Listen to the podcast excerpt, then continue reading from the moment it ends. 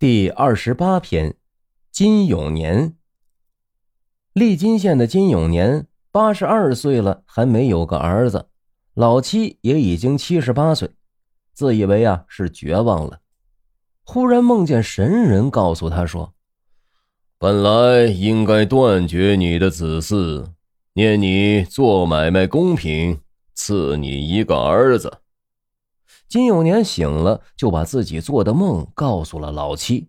老七说：“嘿，还真是妄想啊！俩人都快要进棺材了，怎么能再生儿子呢？”不久，金七真的怀孕了，到了十个月，竟然生下了一个男孩。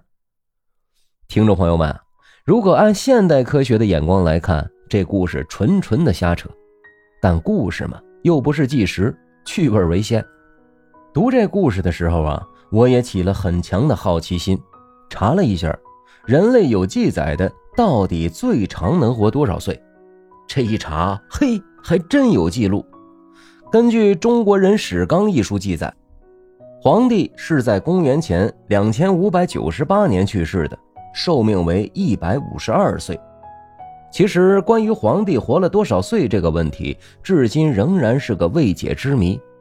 在《黄帝内经》中也有记载，但是记载的都是帝王的寿命，比如伏羲氏活了一百九十四岁，炎帝活了一百五十五岁，皇帝享寿一百一十岁，一直到上古时期的结尾，大禹的寿命也是在百岁。《山海经》记载的就更厉害了。《山海经·海外西经》曾这样记载：轩辕国在此穷山之际，其不寿者八百岁。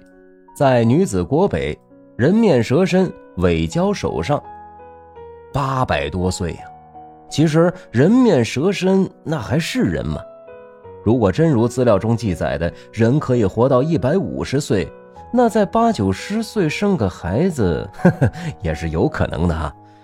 呃，这里啊查的这些纯粹是好玩，大家听个乐。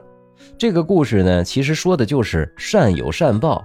在我国古籍记载中啊，无论是道教还是佛教，都说命有定数，运有变数，善恶有报，因果轮回。《易传》《文言传》《坤文言》记载：积善之家必有余庆，积不善之家必有余殃。指的就是修善积德的个人和家庭，必然有更多的吉庆；而作恶坏德的，必然有更多的祸殃。之前冬日曾说过，选择善良是为了让自己心里踏实。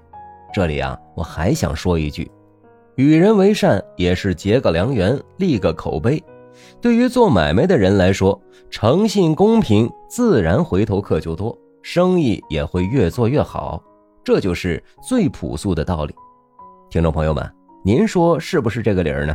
欢迎在评论区点赞留言，我们下个故事见。